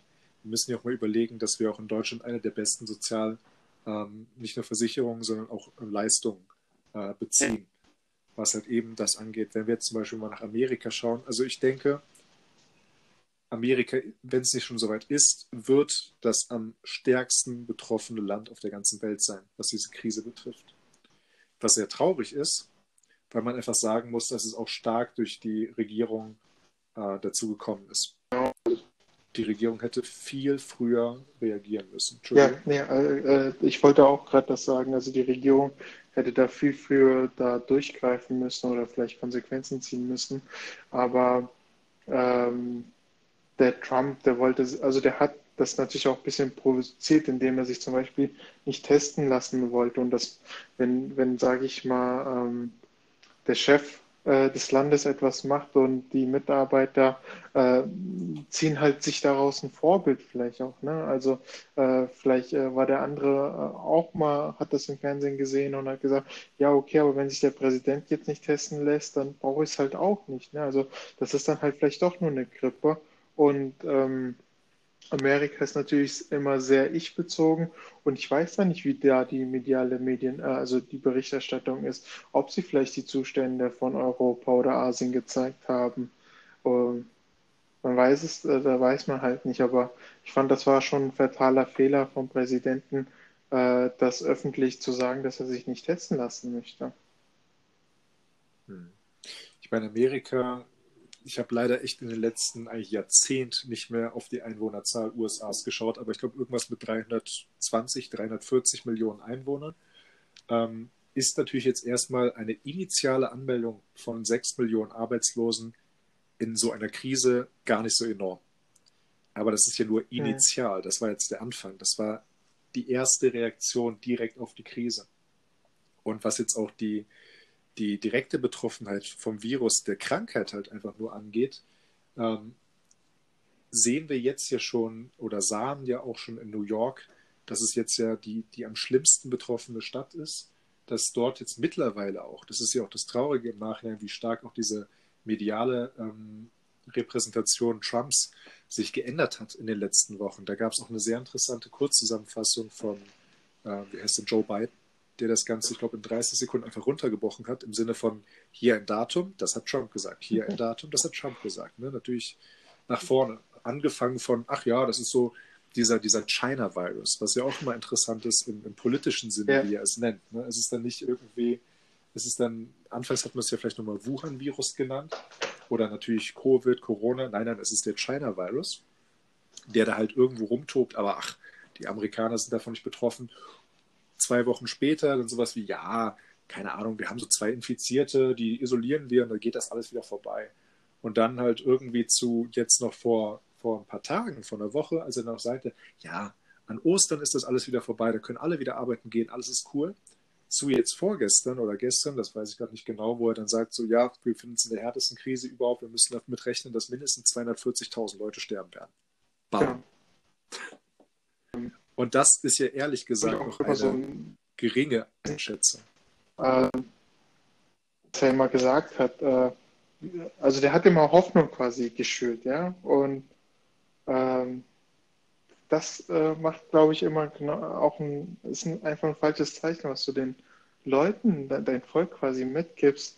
Ähm, es wird sich alles besser und ich habe letztens, äh, gab es ja die Statistik von denen, wo sie äh, die amerikanische flache Kurve gezeigt haben und da war halt zu sehen, dass äh, 100.000 bis 200.000 Tote es geben wird in der flachen Kurve und das ist einfach immens. Also wenn man das mit Zahlen aus Europa vergleicht, das ist einfach zu stark. Also ich weiß nicht. Hm.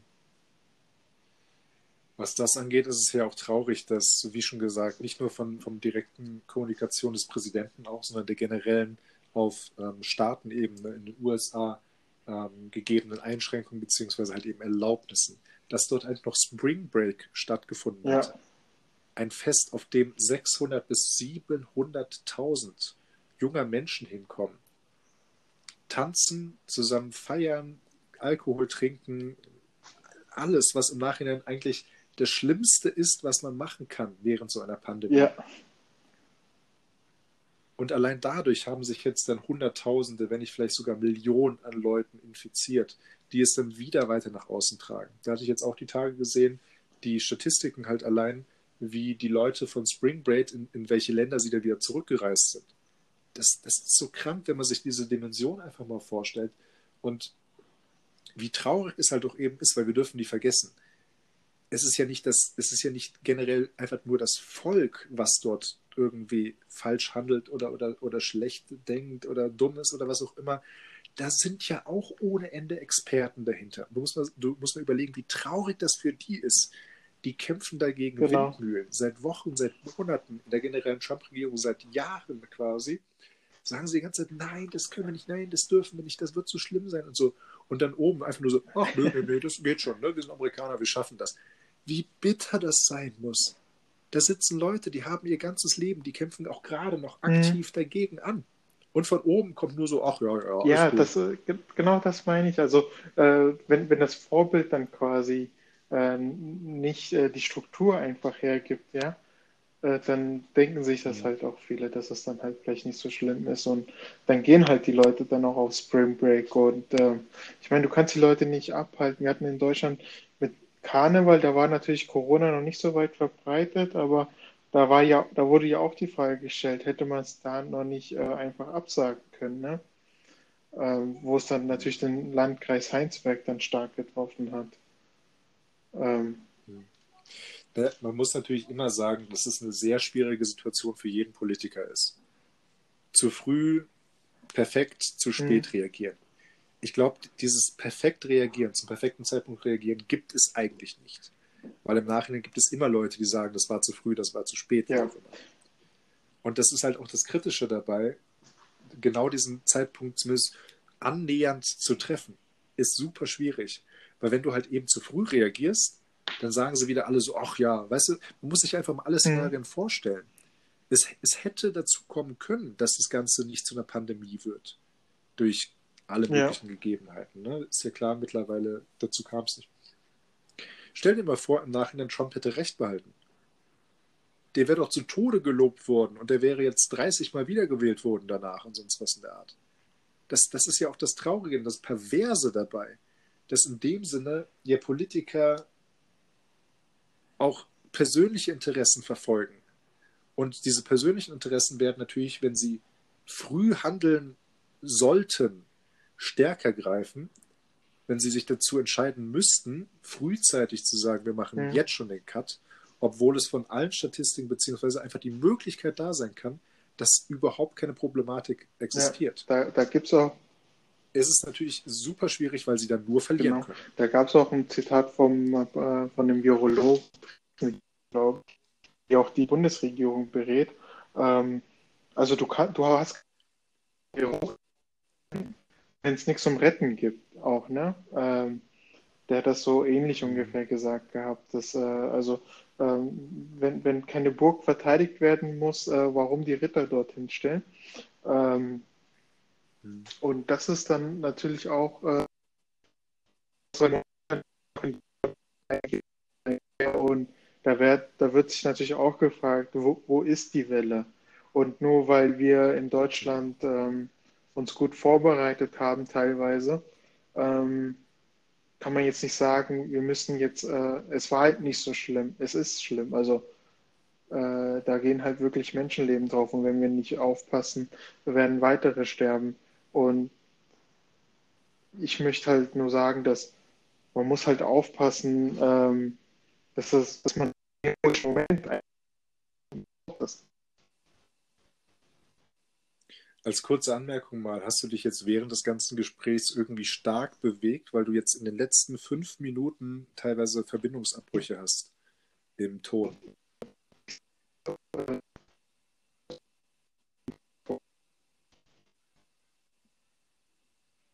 Okay, also gerade kann ich dich gar nicht mehr verstehen. Verstehe dich noch sehr gut. Hörst du mich jetzt gar nicht? Jetzt höre ich dich wieder gut, aber du warst gerade echt so zehn Sekunden komplett. Äh, nur ich hatte das auch ab und zu bei dir gehabt, aber es war noch so, dass ich den Satz verstehen konnte oder beziehungsweise die einzelnen Wörter. Ähm, es gab kleinere Verbindungsabbrüche, ja. aber ich stehe immer noch am gleichen Punkt. Ja. Sehr schön. Gut, gut. Wir wissen ja alle, wer daran schuld ist. nein, nein. Okay. Ähm, jetzt habe ich gerade so ein bisschen den Faden verloren. Ähm, Ach so, genau. Du, du hattest ja das Wort Welle angesprochen. Und da ist ja die Sache, ich glaube, du hast jetzt auch Kurve quasi gemacht, genau. ne? von dieser Kurve, von der wir hunderttausend Mal in den letzten Tagen äh, alle mal gesprochen haben. Wenn wir diesen Mustern jetzt hier folgen, sind ja eigentlich irgendwelche Maßnahmen zur Lockerung nicht vor August zu erwarten. Denkst du, dass im Nachhinein ähm, wir, in dem Sinne möchte ich jetzt wirklich nur mal äh, für Deutschland sprechen, ähm, es schaffen könnten, ähm, psychologisch als auch wirtschaftlich, psychologisch im Sinne von Lagerkoller beispielsweise, so lange in Isolation zu bleiben? Denkst du, dass wir das schaffen können? Hm. Es gibt ja mehrere Aspekte. Also rein wirtschaftlich gesehen, da, das weiß ich nicht. Aber psychologisch gesehen äh, für den einzelnen Menschen, dass er sich jeden Tag zu Hause nur bewegt und nicht rausgehen kann, nicht essen gehen kann, ähm, vielleicht Freunde treffen kann, der soziale Kontakt, das stelle ich mir halt sehr schwierig vor. Ähm, das, das merke ich ja auch schon bei mir, dass ich halt zum Beispiel vermisse, mit äh, Familien und Freunden mich zu treffen. Ähm, Ja, schwierige Frage. Also ich glaube, wirtschaftlich kriegt das Deutschland schon hin. Also andere Länder vielleicht nicht. Äh, zum Beispiel Italien oder Indien oder ähm, Brasilien oder andere Länder. Aber ich glaube, Deutschland würde das schon bis, äh, wenn man es wenn vielleicht leicht lockert und vielleicht einzelne Geschäfte wieder öffnet äh, und Schulen auch, dann kriegt man das, glaube ich, schon bis äh, August hin.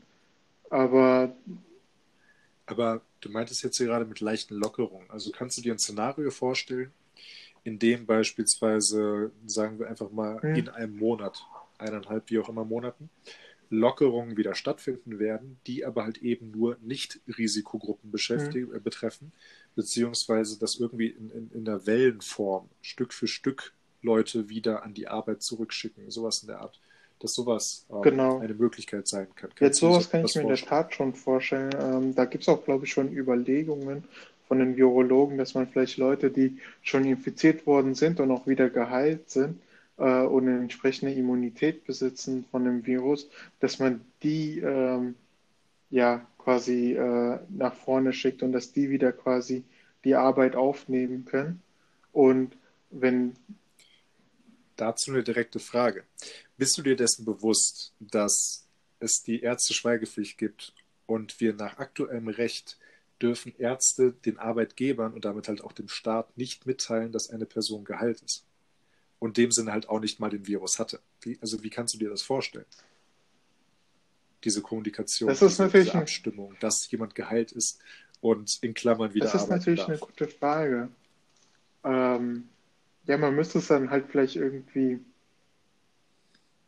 dass man vielleicht zum Beispiel Selbstständige. Also ich stelle mir gerade ja. so ein Szenario vor, wo Leute so eine Armbinde tragen, weißt du? ähm, ja, aber also vielleicht muss man gar nicht den Arbeitgeber da was Bescheid sagen, sondern einfach leichtere äh, Lockerungen machen. Zum Beispiel, du kannst jetzt den Friseur äh, öffnen lassen. Da sind ja generell nicht immer Leute da und da kannst du nur vorbeikommen, wenn du auch deinen Termin hast. Und äh, ja, aber genau das meine ich ja mit, mit der Armbinde. Weißt du, der, der, wird, der wird meiner Meinung nach würde dort auch eine gesellschaftliche starke Spannung. Ich weiß, wir reden quasi über ähm, Alternativen beziehungsweise halt eben ähm, ähm, Möglichkeiten, dem absoluten Chaos entgegenzuwirken, was ja es wäre, dass alle Leute noch monatelang komplett mhm. isoliert sein müssten. Aber dennoch habe ich halt auch dort bei dem Szenario, was ich mir als positiver als das Komplett-Isolationsszenario vorstelle, ähm, die Sorge, dass es halt wieder zu diesen ähm, Problematiken kommen kann, so, hey, da, der, nö, der hatte schon den Virus oder der hatte noch nicht den Virus mhm. und sonst was in der Art. Dass es dort auch zu so einer Klassentrennung kommen kann. Mhm.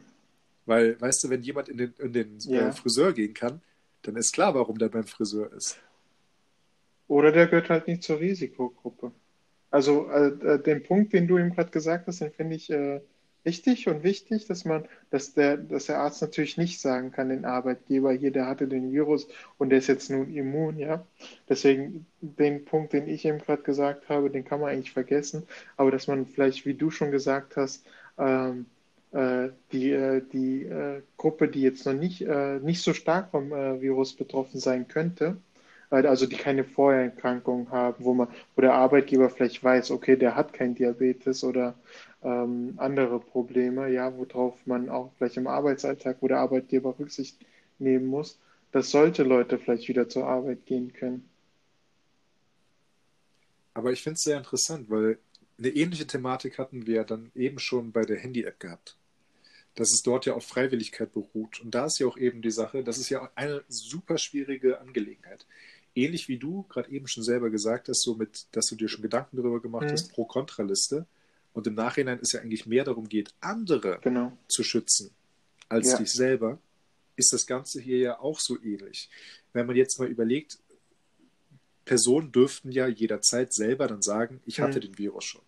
Und das ist dort ja auch wieder diese, diese Krux dabei dass hier eigentlich in dem Szenario, was wir uns gerade vorgestellt hatten, dass eine Lockerung für Personen stattfindet, die den Virus schon hatten, ihn überstanden hatten und damit immun sind, ja ein positiver ja. Aspekt ist, dass sie wieder arbeiten gehen dürfen, dass sie wieder, keine Ahnung, ne, gewisse soziale Aspekte mhm. mehr mitnehmen können, ist es ja eigentlich dann auch wieder ein positiver Aspekt. Das heißt, zu nennen, dass man schon geheilt ist vom Virus, ist ja. ein positiver Aspekt. Aber eben auch hier kommt wieder der Punkt rein, dass dort ja eigentlich Leute freiwillig dem zustimmen müssen, diese Daten zu hm, teilen. Ja. Und da ist Deutschland ein, ein sehr äh, engstirniges Land, was diese Einschränkung bzw. freiwillige Freigabe von, von persönlichen Informationen angeht. Ja, wobei ich das auch nicht so schlecht finde, nur fehlt mir dann der Lösungsansatz, wie man es dann, äh, wie man die Lockerung machen könnte. Hast du da eine Idee? Hm. Nee, leider nicht. Also ähnlich wie du das schon angesprochen hattest, mit halt Nicht-Risikogruppen beziehungsweise halt eben bereits gehaltenen Personen dort Lockerung vorzunehmen, das ist auch so ein Szenario, mhm. was ich mir vorstellen kann. Wobei da dann natürlich auch wieder der schwierige Punkt ist, den Zeitpunkt abzumessen, abzufangen.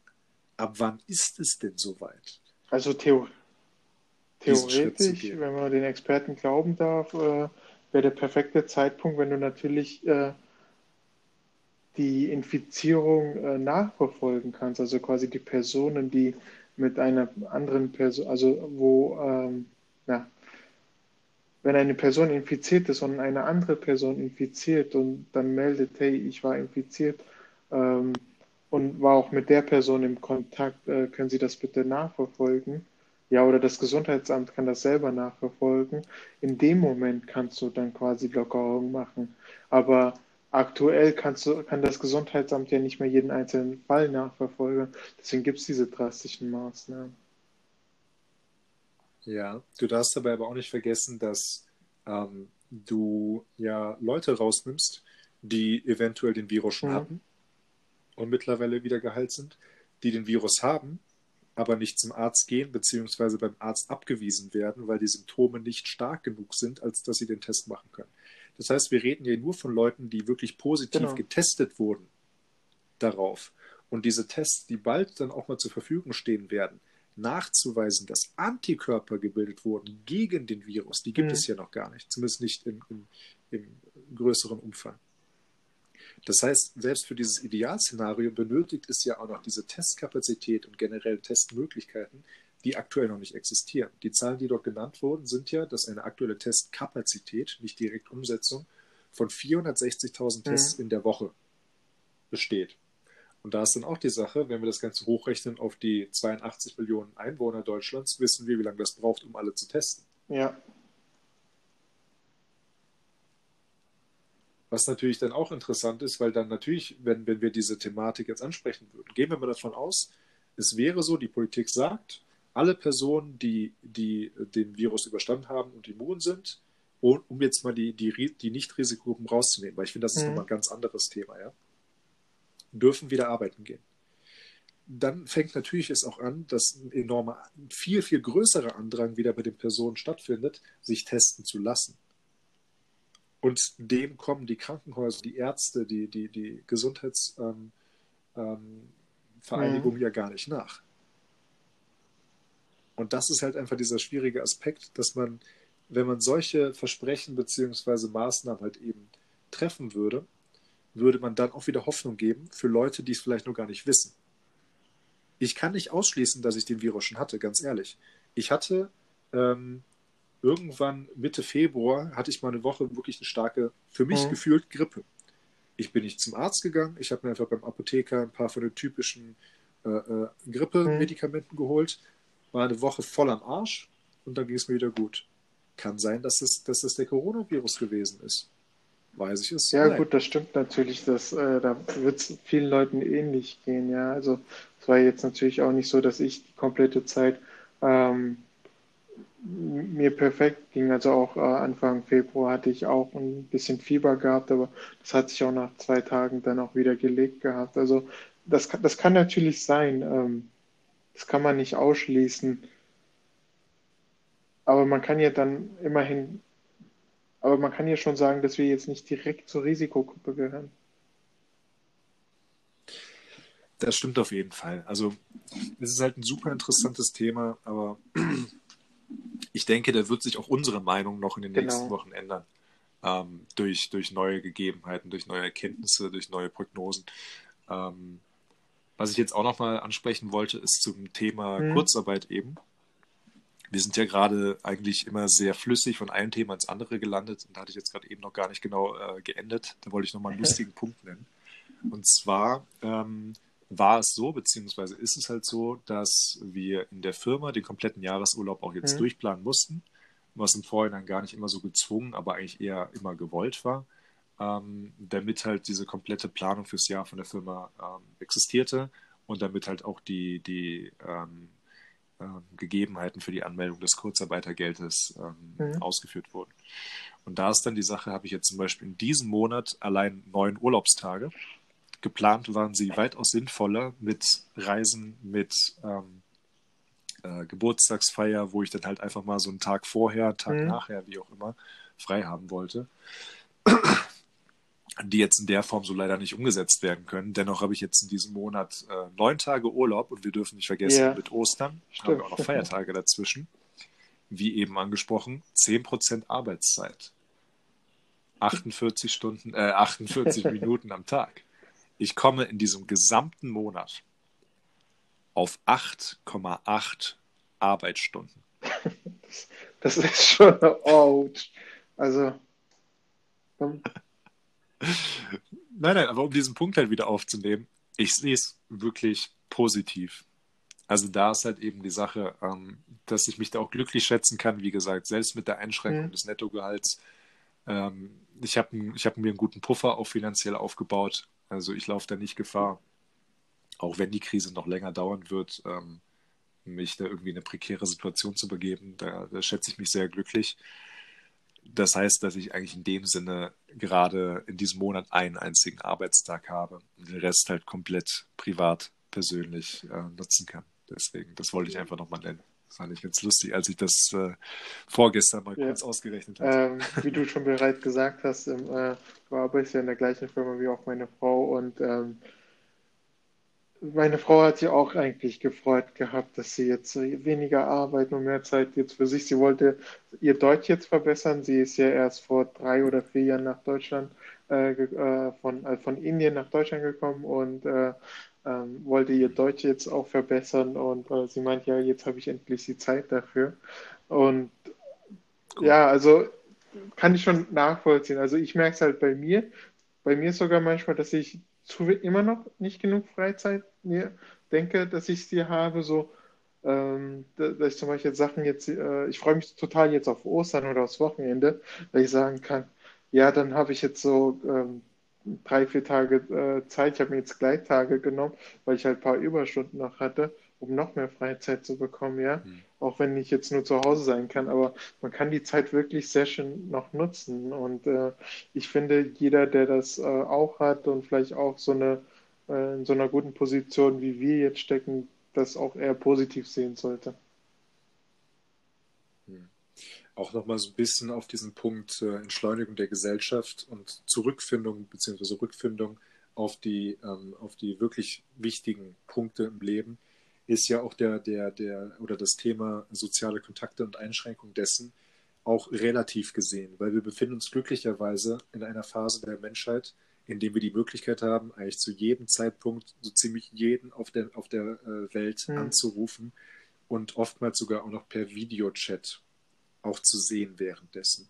Und das ist auch einer dieser, aus dieser Punkte, äh, auf die ich sehr glücklich bin, ähm, die ich momentan auch sehr stark ausnutze. Und da ist auch die Sache, ich habe es viel zu oft, dass ich auch mit Leuten, mit denen ich mich halt richtig, richtig gut verstehe, ähm, die ich zu einer gewissen Zeit halt sehr, sehr mhm. oft gesehen hatte, wo man dann leider teilweise halt eben diesen Kontakt einfach immer wieder ein bisschen ähm, verloren hatte. Gar nicht bewusst, aber einfach, ja. du kennst es, das typische dieses normalen, schnellen gesellschaftlichen Lebens. Ne? So, du machst deine Arbeit, da musst du noch einkaufen, dann hier und da, tralala. Und dann so, hey, lass mal reden. Ah, nee, keine Zeit. Ach ja, komm, die Tage reden wir wieder. Auf einmal vergehen Wochen, auf einmal vergehen ja. Monate, wie auch immer. Da bin ich gerade halt sehr froh und benutze auch sehr viel Zeit dafür, generell mit Freunden und Verwandten gerade zu telefonieren. Ähm, und da bin ich auch glücklich, dass wir halt diese Technologie einfach haben und auch Aber... nutzen können. Ähm, auch super glücklich jetzt mit dir, ähm, diese leicht andere Form eigentlich eines Telefonats ja. äh, führen zu können, dein, deine Erlebnisse mitzubekommen, wie es dir geht, ähm, was du erlebst, was du machst. Da bin ich schon sehr glücklich drüber. Das stimmt natürlich. Aber für mich, also was ich jetzt bei mir auffällt, äh, natürlich verwende ich auch so Videochats und Videotelefonie sehr viel, aber äh, es ist doch was anderes, wenn man nicht persönlich bei der Person, also ihn sieht, vielleicht ähm, auch umarmen kann oder sehen kann oder ähm, wenn du mit jemandem telefonierst, siehst du ja nicht alle, ähm, na, wie soll ich sagen, du, du bekommst nicht die komplette Stimmung vielleicht auch mit, wie es bei dem jetzt gerade wirklich abgeht, weil äh, wenn du dann vielleicht bei ihm bist, dann kannst du vielleicht das Gespräch auch anders aufnehmen. Also ich meine jetzt gerade für Leute, die äh, normalerweise alleine immer sind, ja, und diese soziale Kontakte vermissen, äh, ist es für sie doch eher leichter, äh, komplizierte Gespräche anzufangen, wenn man ähm, nebeneinander sitzt und nicht äh, übers Telefon, oder? Also hast du das schon irgendwie miterleben können? Nee. Ähm, ich selber den, den Einschnitt dessen noch nicht so sehr.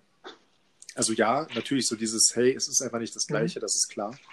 Ähm, ich vermisse es auch schon sehr. Ich muss da auch ehrlich sein, dass ich jetzt äh, im letzten Monat neben ähm, mal einkaufen gehen zweimal so eine Ausnahme gemacht hatte. Da hatte ich zweimal einen Freund besucht, auch nur wirklich vier Minuten Fußweg eigentlich entfernt. Auf dem Weg eigentlich auch keinen gesehen. Ähm, wo es dann auch so war, quasi Begrüßung war Ellbogencheck und die ganze Zeit war man einfach voneinander entfernt, obwohl man dann quasi im gleichen Ort war. Also auch dort bin ich mir noch immer nicht selber sicher, wie ich das für mich selber einschätze, ob das jetzt eigentlich im Nachhinein mhm. schlimm war, dass ich das diese zweimal gemacht habe, aber auch dort ist, ist auch das war was ja. anderes, weißt du? Auch, auch der, der persönliche Kontakt war verschieden zu dem persönlichen Kontakt davor. Aber natürlich auch fernab dessen, ähm, mhm. im normalen Telefonie ist es immer so. Im Videochat ist es halt so, du bekommst Teile der, der ähm, Mimik mit, aber nicht der Gestik die Geste geht halt immer komplett flöten. Ja, die Deutschen sind da nicht wie die Italiener, dass sie so viel Wert in die Gestik legen. Aber weißt du, es gibt immer diese, diese kleinen Nuancen, die Gespräche, die, die, die ja. Gegebenheiten komplett verändern können, die du dort halt überhaupt nicht wahrnehmen kannst. Und deswegen, es ist ja auch eine, fernab der Komponente des Verständnisses, ist es ja einfach der, intrinsische Wunsch eines Menschen, auch genau. Liebgewonnene Menschen zu berühren. Das ist halt ganz klar. Jetzt nicht nur sexuell im Sinne einer Partnerschaft, sondern auch die normale Umarmung, das Händeschütteln, äh, das mhm. auf die Schulter klopfen, was auch immer im Nachhinein. Simple Interaktion einfach. Und ich denke, das Ganze wird, wird uns auch noch lange Zeit beschäftigen, weil das Thema Social Distancing wird sich ja nicht mit den ähm, Lockerungen der aktuellen Einschränkungen mhm. der Grundrechte wieder ähm, ergeben. Sondern ich denke, das Ganze wird uns auch noch Monate, wenn nicht ein, zwei Jahre in, in gewisser Weise ähm, verfolgen. Dass wir über verschiedene dieser Aspekte nachdenken, auch nicht nur im generellen Social Distancing, sondern auch im Sinne von Gegebenheiten, die wir entwickelt haben im allgemeinen Leben, die absolut unsinnig sind. Wie beispielsweise dass Leute krank auf die Arbeit ja. gehen und sagen, ach nur ist, nur, ist nur ein kleiner Schnupfen oder was auch immer, weißt du? Dass wir halt dort eine, ein ganz anderes Verständnis, Bewusstsein wieder dafür erhalten, dass wir durch, durch minimale Veränderungen, das ist es ja im Nachhinein, es sind immer diese kleinen, kleinen Schräubchen, die gedreht werden, ja. die massive Änderungen vorrufen können, ähm, einfach die, die Gesellschaft auch so viel besser machen können. Und das ist halt auch dieser Punkt, der mir ganz wichtig ist, auch in aktuellen Zeiten immer wieder zu besprechen, dass wir uns natürlich in, in ein, wahrscheinlich der größten Krise unserer, unserer Lebenszeit, wenn nicht der letzten 100 Jahre mhm. ähm, ausgeschlossen, halt der Weltkriege, befinden, sondern dass wir diese Zeit halt auch eben nutzen sollen, so weit wie möglich, äh, in der Zeit, als auch um Gedanken darüber ähm, zu pflegen, wie mhm. wir danach wieder verfahren werden. Weil eine Sache ist klar, wir werden nicht wieder auf diesen genau den gleichen Zustand, sei es in der Gesellschaft, in der Psychologie, in der Soziologie, in der Wirtschaft, in der Politik zurückkehren ähm, innerhalb kurzer ja. Zeit, wenn überhaupt. Also ich denke, dass wir komplette Veränderungen in, in allen Sozialstrukturen, in allen ähm, Gegebenheiten des Lebens erleben werden.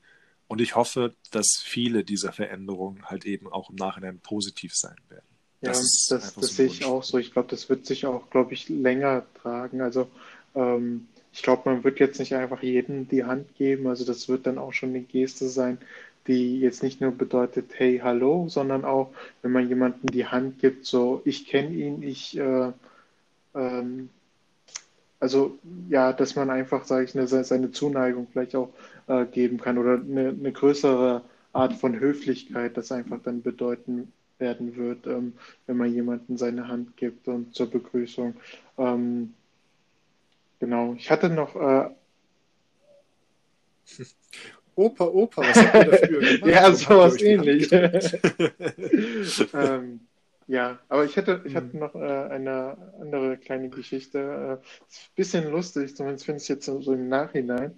Ähm, meine Schwiegereltern waren ja da von Indien, äh, aus Indien. Und äh, sie waren ähm, hm. Sie sind äh, Mitte Februar sind sie gelandet, also das ist, glaube ich, so ungefähr die Zeit, wo es, ähm, wo man von Corona auch angefangen hat, in Europa zu reden und man wusste noch nicht, äh, was das für Auswirkungen haben wird. Ähm, und äh, ich glaube, Ende Februar, dann waren wir auf einer Hochzeit in Hamburg gewesen und da war es aber schon das Gesprächsthema gewesen. Äh, jeder hat sich äh, regelmäßig die Hände gewaschen und ähm, ja, äh, dann äh, Mitte April wollten die dann wieder abreisen. Nur war jetzt der Twist gekommen, dass äh, die sind mit Mitte März, genau. Ja. Mitte April äh, sie sind Mitte ähm, März. Mitte März wollten sie wieder ja. gehen und da war jetzt natürlich der Twist gekommen. Sie wollten noch ein paar Verwandte besuchen, aber gleichzeitig hatte Kuwait Airways angekündigt gehabt, dass sie äh, den Flughafen schließen oder beziehungsweise nicht mehr ich habe gerade Covid ja. Airways verstanden. Und äh, die, die wussten dann halt nicht, okay, ähm, was machen die jetzt? Ne? Also sie, sie, sie hätten natürlich noch warten können oder äh, mhm. sagen können, okay, wir, äh, wir nehmen uns jetzt einen anderen Flug. Und äh, bis zum letzten Tag wussten sie nicht, was sie machen sollen. Dann ähm, haben wir uns dann quasi entschieden, okay, wir fahren zum Flughafen und fragen mal dort beim Schalter nach. Vielleicht haben die Information, die uns gerade die äh, Hotline nicht mitgeben kann. Und dann waren wir dort gewesen und dann haben wir mit der ähm, mit Air India gesprochen gehabt. Ähm, ja, wie schaut es denn aus? Äh, fahren noch äh, Flüge oder nicht? Ne? Die so, ja, aber heute ist der letzte Flug. und wir, wir hatten zum Glück alle Sachen schon dabei gehabt. Ne? Dann haben wir die alle aus dem Auto geholt und äh, mhm. haben halt das Ticket gekauft. War natürlich auch extrem teuer gewesen, weil am gleichen Tag der letzte Flug nach Indien und alle wollten dahin. Ähm, äh, ja, ich fand es noch ein bisschen lustig, dass sie irgendwie noch den letzten Flug erwischt haben, weil aktuell fliegt ja gar nichts mehr und die werden jetzt quasi hier gestrandet. Ja, das, ist, also das muss man halt auch mal überlegen, wie viele ähm, Einzelschicksale es gerade gibt. Und Entschuldigung, wie viele verschiedene Geschichten sich jetzt einfach bilden. Ich denke, also das wird jeden in irgendeiner Form äh, auch berühren. Da war es auch so vor zwei Wochen, war ein Freund von mir, ähm, eigentlich wollte er für, für mhm. fünf Tage mit seiner Familie nach Saudi-Arabien, mhm. ist dann auch dahin geflogen und mittendrin ist halt genau diese Zeit, die du jetzt gerade auch genannt hast, so mit ne, so, hey, ja. alle Länder schließen jetzt ihre Grenzen und so weiter und so fort. Und ähm, schon dort wollte er dann halt schauen, ja, okay, können wir jetzt überhaupt noch zurückfliegen? Und oh. schon dort konnte er nicht mehr nach Frankfurt zurückfliegen, sondern dann im Nachhinein äh, in die Schweiz, wo seine Eltern wohnen, wo er jetzt quasi auch gerade gestrandet ist. Ähm, er war gerade dabei, hatte jetzt in der letzten mhm. Woche erfolgreich seine Masterarbeit abgeben können, halt noch seine Masterarbeit oh. zu schreiben und auch sie abgeben zu müssen. Ähm, auch zu diesem Zeitpunkt momentan noch immer nicht wirklich mhm. hundertprozentig offiziell mit der, mit der Uni wieder weitergefahren wird, ne, wann wieder das Unileben weitergeht und was ja. es für Änderungen gibt bei irgendwelchen Fristen, wie auch immer gab es dort keinerlei Veränderung der Frist und es bestand halt noch immer die Pflicht, das Ganze persönlich abzugeben mhm. mit Unterschrift und hier ausgedruckt und tralalala. Also hatte er sich da auch an mich gewandt, ob ich ihm da irgendwie helfen kann, dass er mir das zuschickt und ich das dann hier irgendwie ausdrucken ja. lasse und dann da abgebe und bla bla bla bla bla. Ähm, und im Nachhinein haben wir das halt alles ein bisschen gemanagt dann mhm. über die Druckerei, bei der ich dann angerufen hatte ähm, wo auch zum Glück jemand reingegangen ist und ich dann direkt so, ach ja, ich hatte eigentlich nur die Frage, ob sie noch offen haben. Das hat sich dann ja scheinbar ergeben. Und auch direkt so, nee, nee, also das Geschäft hat nicht geöffnet, aber sie können weiterhin Druckaufträge abgeben und wir können es ah, an einem vereinbarten Ort treffen und ich gebe ihnen das und sonst was in der Art. Ne?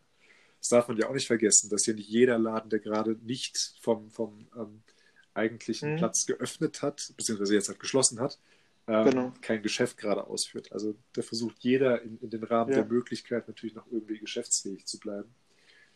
Und deswegen finde ich es da halt auch so extrem interessant und deswegen rede ich auch gerade super gerne halt mit allen möglichen Leuten aus verschiedensten ähm, sozialen, kulturellen, beruflichen, mhm. privaten äh, Hintergründen, um halt all diese ganzen Geschichten auch mal aufzunehmen, weil ich es halt auch super interessant finde, wie verschieden das auch alle Leute gerade trifft, betrifft. Ja, nee, das halt finde ich auch umgehen. interessant von dir. Also wenn du mit allen geredet hast, wäre schön, wenn du deinen Podcast irgendwie freigeben kannst. Würde ich ganz gerne hören. Ähm, Dazu muss ich, dazu muss ich sagen, beziehungsweise darf ich sagen, das ist die erste offizielle oh. Folge des, des, Podcasts zu diesem Thema.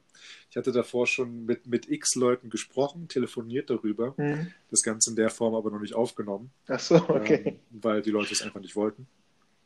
Werde aber geplant ist der nächste oh. Gast. Äh, Schöne Grüße an ihn. Binian hat Lust darauf. Ja, die werde ich auf jeden Fall ausrichten.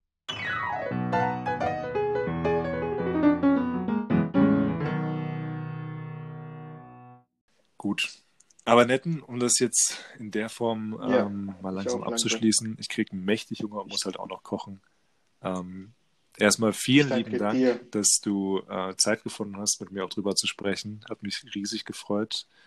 Ähm, möchte natürlich aber auch noch die Gegebenheit, äh, die Möglichkeit geben, noch irgendwie was äh, Abschließendes zu sagen. Mhm. Hast du noch was also, auf dem Herzen? Jeder, der es hört, bitte passt auf euch auf, wascht euch die Hände und ähm, achtet auf die Älteren. Also wenn ihr irgendwie für eure Großeltern einkaufen mhm. gehen könnt, dann tut das oder für eure Eltern. Ähm, ansonsten, nein, bleibt gesund.